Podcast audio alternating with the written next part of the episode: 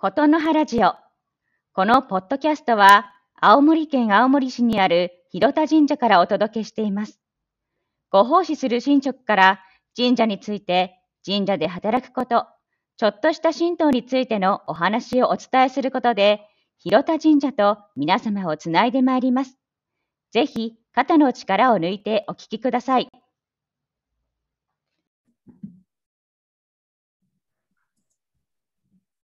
はい、それでは、いくみさん、今日もよろしくお願いします。よろしくお願いします。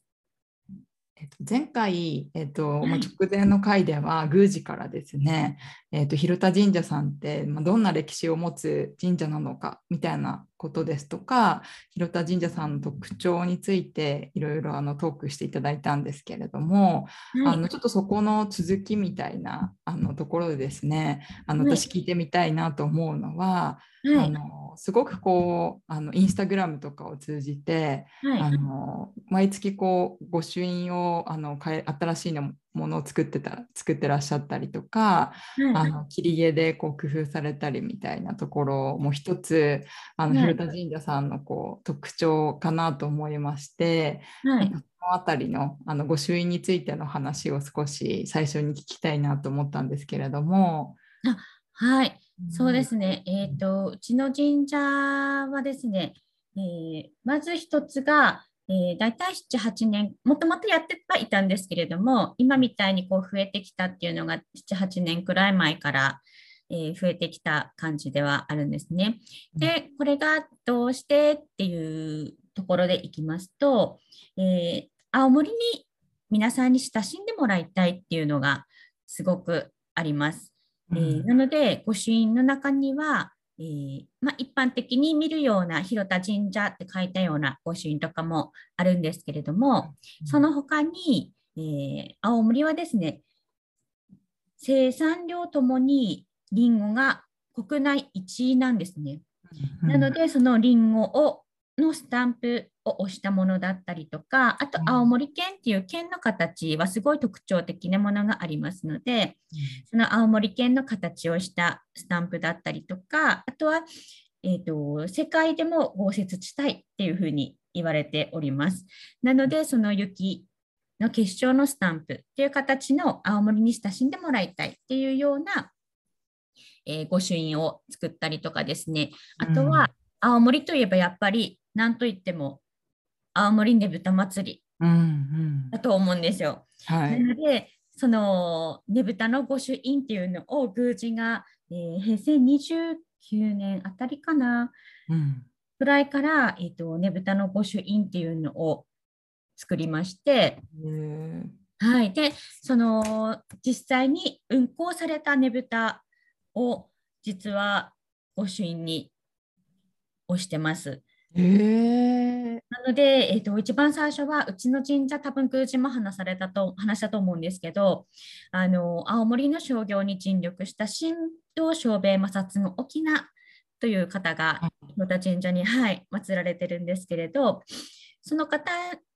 の御朱印ですね、えー、と以前、えー実際に消防団に分断さんねぶた会と朝日ビールさんで千葉作流さんが作られたねぶたが実際に運行されましてそれをねぶたにしたものだったりとかあとは、えー優秀優秀な作品というか優秀なねぶたはねぶた大賞という形で毎年大賞を、えー決められるんですけれども、その毎年決められた大ねぶた大賞のねぶたを御朱印にしたりうんっていうのもありますね。で、あとは、えっ、と、広田神社ではですね、うんと平成あ、令和元年ですね。令和元年に、えー青森市役所ねぶた実行委員会さんで、奉祝の舞広田神社津軽神楽っていう京野さんがか作られたねぶたがあって、はいそれの御朱印帳も作りました。えー、そんなのあるんですか？そういう御朱印帳もはいねぶたで作ったものがあります。であと先ほどあの小笠原さんも話されてたと思うんですけど、うん切り絵の御朱印の方もありまして毎月あの広田神社の12ヶ月っていううんテーマを持ってん1月から12月までの月替わりの切り絵の御朱印っていうのを今月、えっと、1月から今年からやりまして。今年からなんですか？今年からなんですそうかなんです。この切り絵の配信のやつは今年ちょっとやってみようっていうことで、はい。広田神社をより親しんでもらえるといいなって思って。うんなので今月はあの神道小兵摩擦具沖縄の聖徳祭というお祭りがあるのでその神道小兵さんの、えー、と像を模したものを切り絵にしたりとかあと7月あと七夕祭りがありますのでうちの場合は旧暦で8月7日なんですけれども、えー、と7月25日からちょっと短冊の方を、えーか皆さんで掲げられるようにしてましたので、その七夕というのを切り絵にしたりしてます。であともう一つあるんですけど、あのこの前も話したと思うんですが、7月25日に金魚ねぶた検討祭っていうのをやるんですね。はいでその時の金魚ねぶたの切り絵の御朱印と、また先ほど令和元年に、えー運行された津軽神楽ねぶたの切り絵の御朱印をまた新たにして、新しくして頒布することが決まりました。忙しいですね。あ忙しい種類がすごい多くてですね。そうですね。うん。なんかみんななんですけどあっという間に全部出ちゃうんですよ。うでん月替わりの切り絵御朱印も枚数増やしてるんですけどはい。それでもなかなか追いつかないくらいあっという間に出てしまいましてうん。今月もなんかまた残りわずかにすでに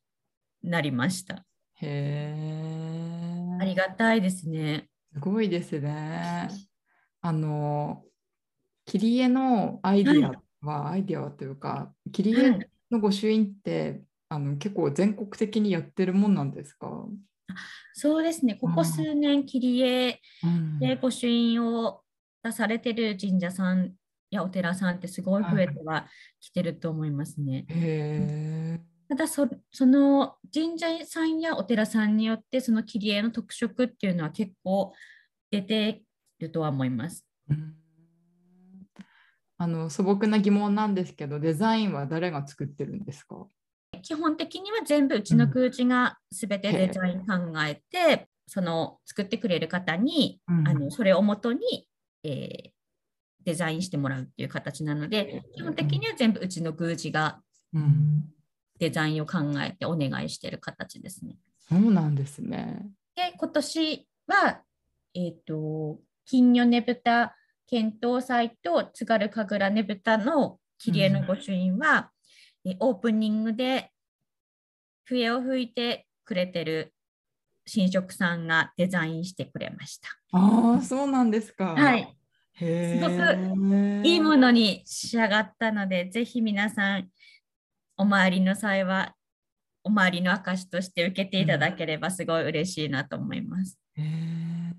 それはまあななくなり次第終わりだとは思うんですけどいつ頃までに行けばもらえるんですかね？えーとですね、金魚ねぶた検討祭の切り絵の御朱印は、うん7月25日が金魚ねぶた検討祭はい。始まる日なので、その日からなくなり次第終了です。なくなり次第。はい。じゃあもしかするとこのポッドキャストを配信してる頃にはもう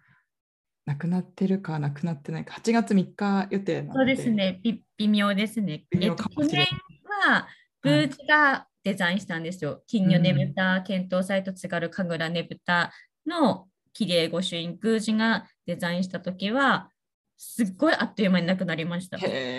へびっくりしました。へーと思ってこんなに早くなくなっちゃうのっていうくらい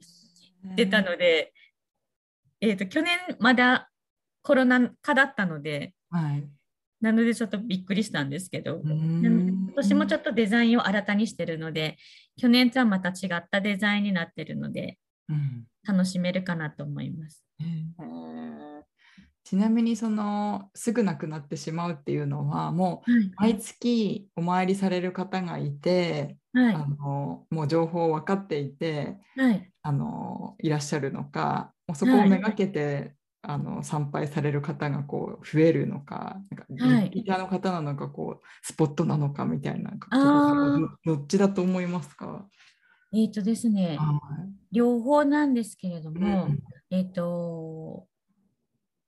お1日回りって言って、毎月1日にお参りされる方がたくさんいらっしゃるんですよ。うん。お1日回りっていうのは、その前の月、えー無事に過ごせたことの感謝の気持ちと、今年今月もまた無事に過ごせますようにっていうお参りをするんですけど、はい。そのお1日回りというのは毎月1日なんですけど、その1日にめがけて来られる方っていうのはすごい多い。うん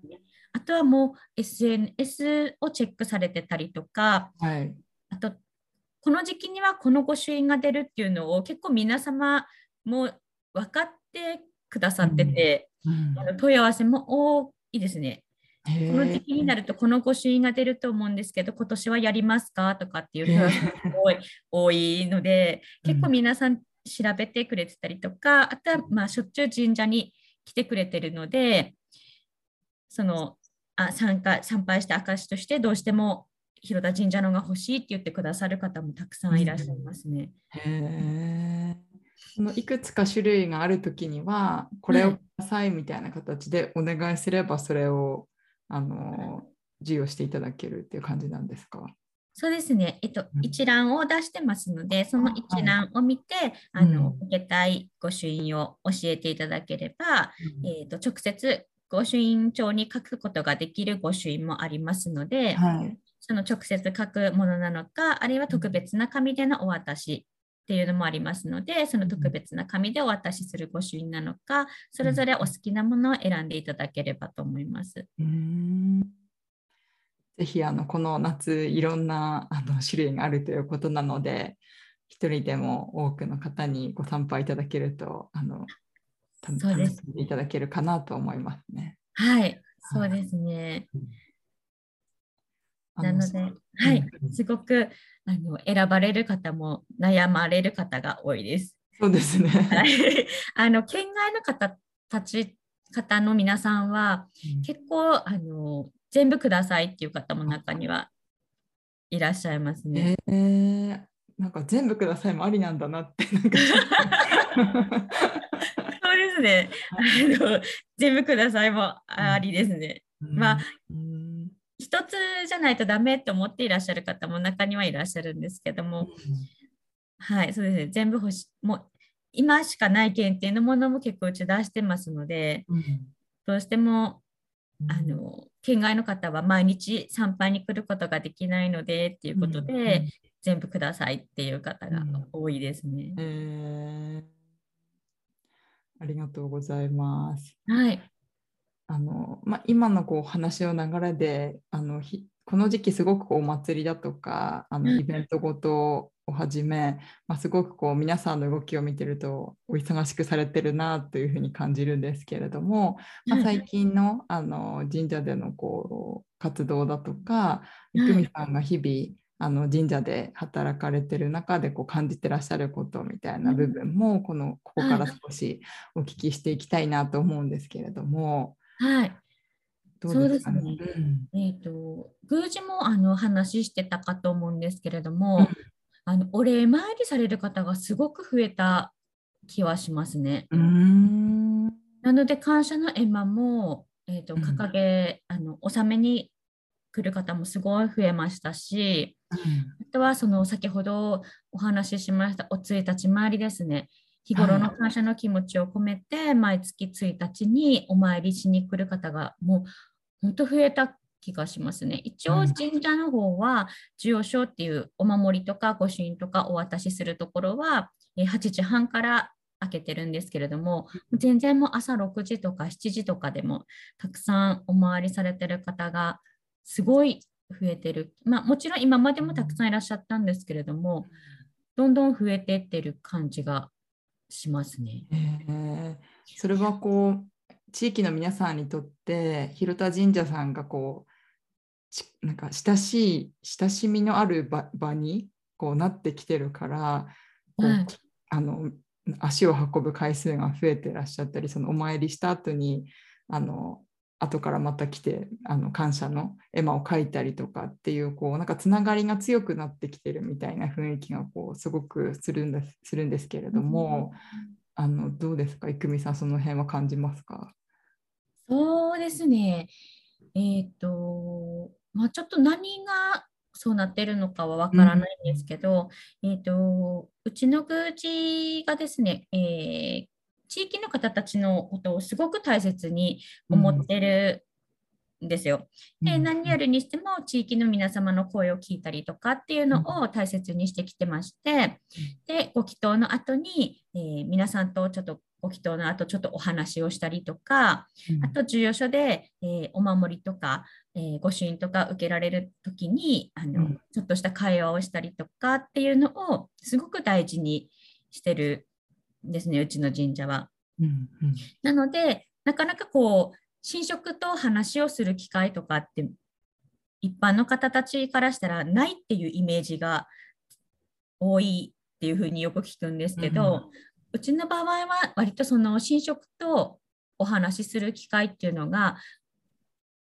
ある方なのかもしれないですね。それでこう、あ神広田神社ってこういう風な神社なんだなとか、こういう取り組みをされてるんだなとか、あのこういうところを大事にしてやってってるんだなっていうのがこう伝わってきたっていうのはあるかもしれないですね。それが例えば、えー、とホームページだったりとか、あとはインスタグラムとかフェイスブックとか、あのツイッターとかでの発信っていう部分ももしかしたらあるかもしれないですね。神社がこう見える形になってきたっていうのはもしかしたらこう皆さんにとってより来やすい場所になったのかなっていう気はします。うんうん、そうですねそうそうやってこう外に発信していくから余計親しみがあって足を運んでもらってあのでそこでこう会話もあるから、またこう親しみが深くなってみたいなそういうこう循環はあもしかしたらこう着実に生まれてるのかもしれないですね。そうですね。なんかそういうところはすごいなんか感じますね。SNS を始めたのって大体いつぐらいからになるんですか、これはもう多分10年前くらいからですかね。うんうんうん、YouTube も Twitter も10年くらい前から始めてましたし、うんえっ、と、インスタと、インスタとかはちょっと何年か前からかもしれないんですけど、うんうんそうですね、出てきた頃にもううちの宮司が使ってやってる感じですね。へえ。なんとなくそれによってこう年齢が若い参拝者の方がはい。増えたんじゃないかなとか、なんかそんなことをこう思ったりしますけど、SNS からのこう変化みたいなものとかってありました？そうですね、えっ、とうん、若い方も増えましたし、あとはうん海外から来られる方も結構増えましたね。はい。はい。今ちょっとコロナであのいらっしゃらないんですけど、うんコロナの前とかはやっぱりインスタとかだと映像、映像というか画像で見ることができたりとかするのでうん、あのその画面を持ってきてこれが欲しいですとかっていう方も結構いらっしゃったので、うん海外からの方も増えましたね。うーん確かにそれはもうあの言語を超えてというか、そうですね。うん、あのにはい。い来た青森感もありますよね。そうですね。うんうんで青森港に豪華客船が着くようになったんですよ。はい。で。うん。あの港から広田神社までってそんな遠くないので、うんうんうんそれで直接来られる方がすごい増えたっていうのはありますね。うーん。あとは、うん。えっと、ねぶたの御朱印がどうしても欲しいから、その方どこだったかな？フランス、フランスかイタリアかどっかヨーロッパの方だったんですけど、はいあの、頒布される日にちをチェックして、その日に日本に帰ってきましたっていう方もいらっしゃいました。すごい。すごい。と思って、その方は、あのご結婚されてヨーロッパの方に住まわれてたんですけれど、うん。あのその時期に来てこの御朱印をどうしてもお参りして受けたいって言って来られたので、うん。うん。あすごいなと思って、すごありがたいな。と思いました。へえ。そうですね。でもそういう意味では本当御朱印でこうなんか新しいご縁みたいなのがこうつつながってるっていう感じがあーそうですね。身近に感じられるようにはなったかもしれないですね。する。うんなんかこう神社って気軽に行っていいのかどうかわからないっていううん人が結構声が多かったんですよ。私が勤めたご奉仕した時に。はい。で1月1日のお正月意外って神社の人って何してるの？みたいなうん感じですごい言われてその他に 神社って行く機会ってないよね？みたいなことをすごい聞かれたんですよ。うんうんなので私自身も神社のことがそこまでみんなみんなにとって身近じゃないんだなっていうのを感じたので、自分自身の Facebook とかでもいろんな発信を続けていったのでうんやっぱりその SNS の発信っていう部分で身近に感じるっていうのは大きいところがある気はしますね。そうですね。うんうんうん。あとあの最近のこう皆さんの様子をあのお聞きしているとすごくこう地鎮祭だとか、まあ、外に出て行ってお忙しくされてるような雰囲気もしてるんですけれども、うんやっぱりこの季節こうそそういうあの時期なんですか、そうですね、えっと青森は世界でも有数な豪雪地帯なので、あの12月、1月、2月はものすごい雪が積もってて、外でのお祭りっていうのがあんまりないんですね、地鎮祭とか。うんまあ、でもたまにはあるんですよ。はい。なので、い雪降っても。はい、吹雪いてる中、こうゆのりとの上に雪がどんどんどんどん積もっていきながら、あの手がかじかんで動かなくなりながらっていう地鎮祭とか上等祭とかもあるんですよ。口が固まって動かなくなる。そうなんです。口も動かない。そうなんです。うんそういう地震さもあるんですけど、やっぱり皆さん、やっぱりあの雪が溶けてからあのうん家建てたいっていう方が多いので、その冬の間っていうのは、どうしても外のお祭りっていうのは少なくなるんですけど、雪が溶け始めると、どんどんどんどんやっぱり皆さん増えてきまして、うん今はもう本当に外のお祭りがすごい多い状態ですね。うんえー地鎮祭、土地をお清めする地鎮祭とか、はい。あとはうちはあの病薬よけ守護神といいまして、災いとかそういった病気とかっていうのにあのすごいご主あのご神とかがある神社ですので、あのい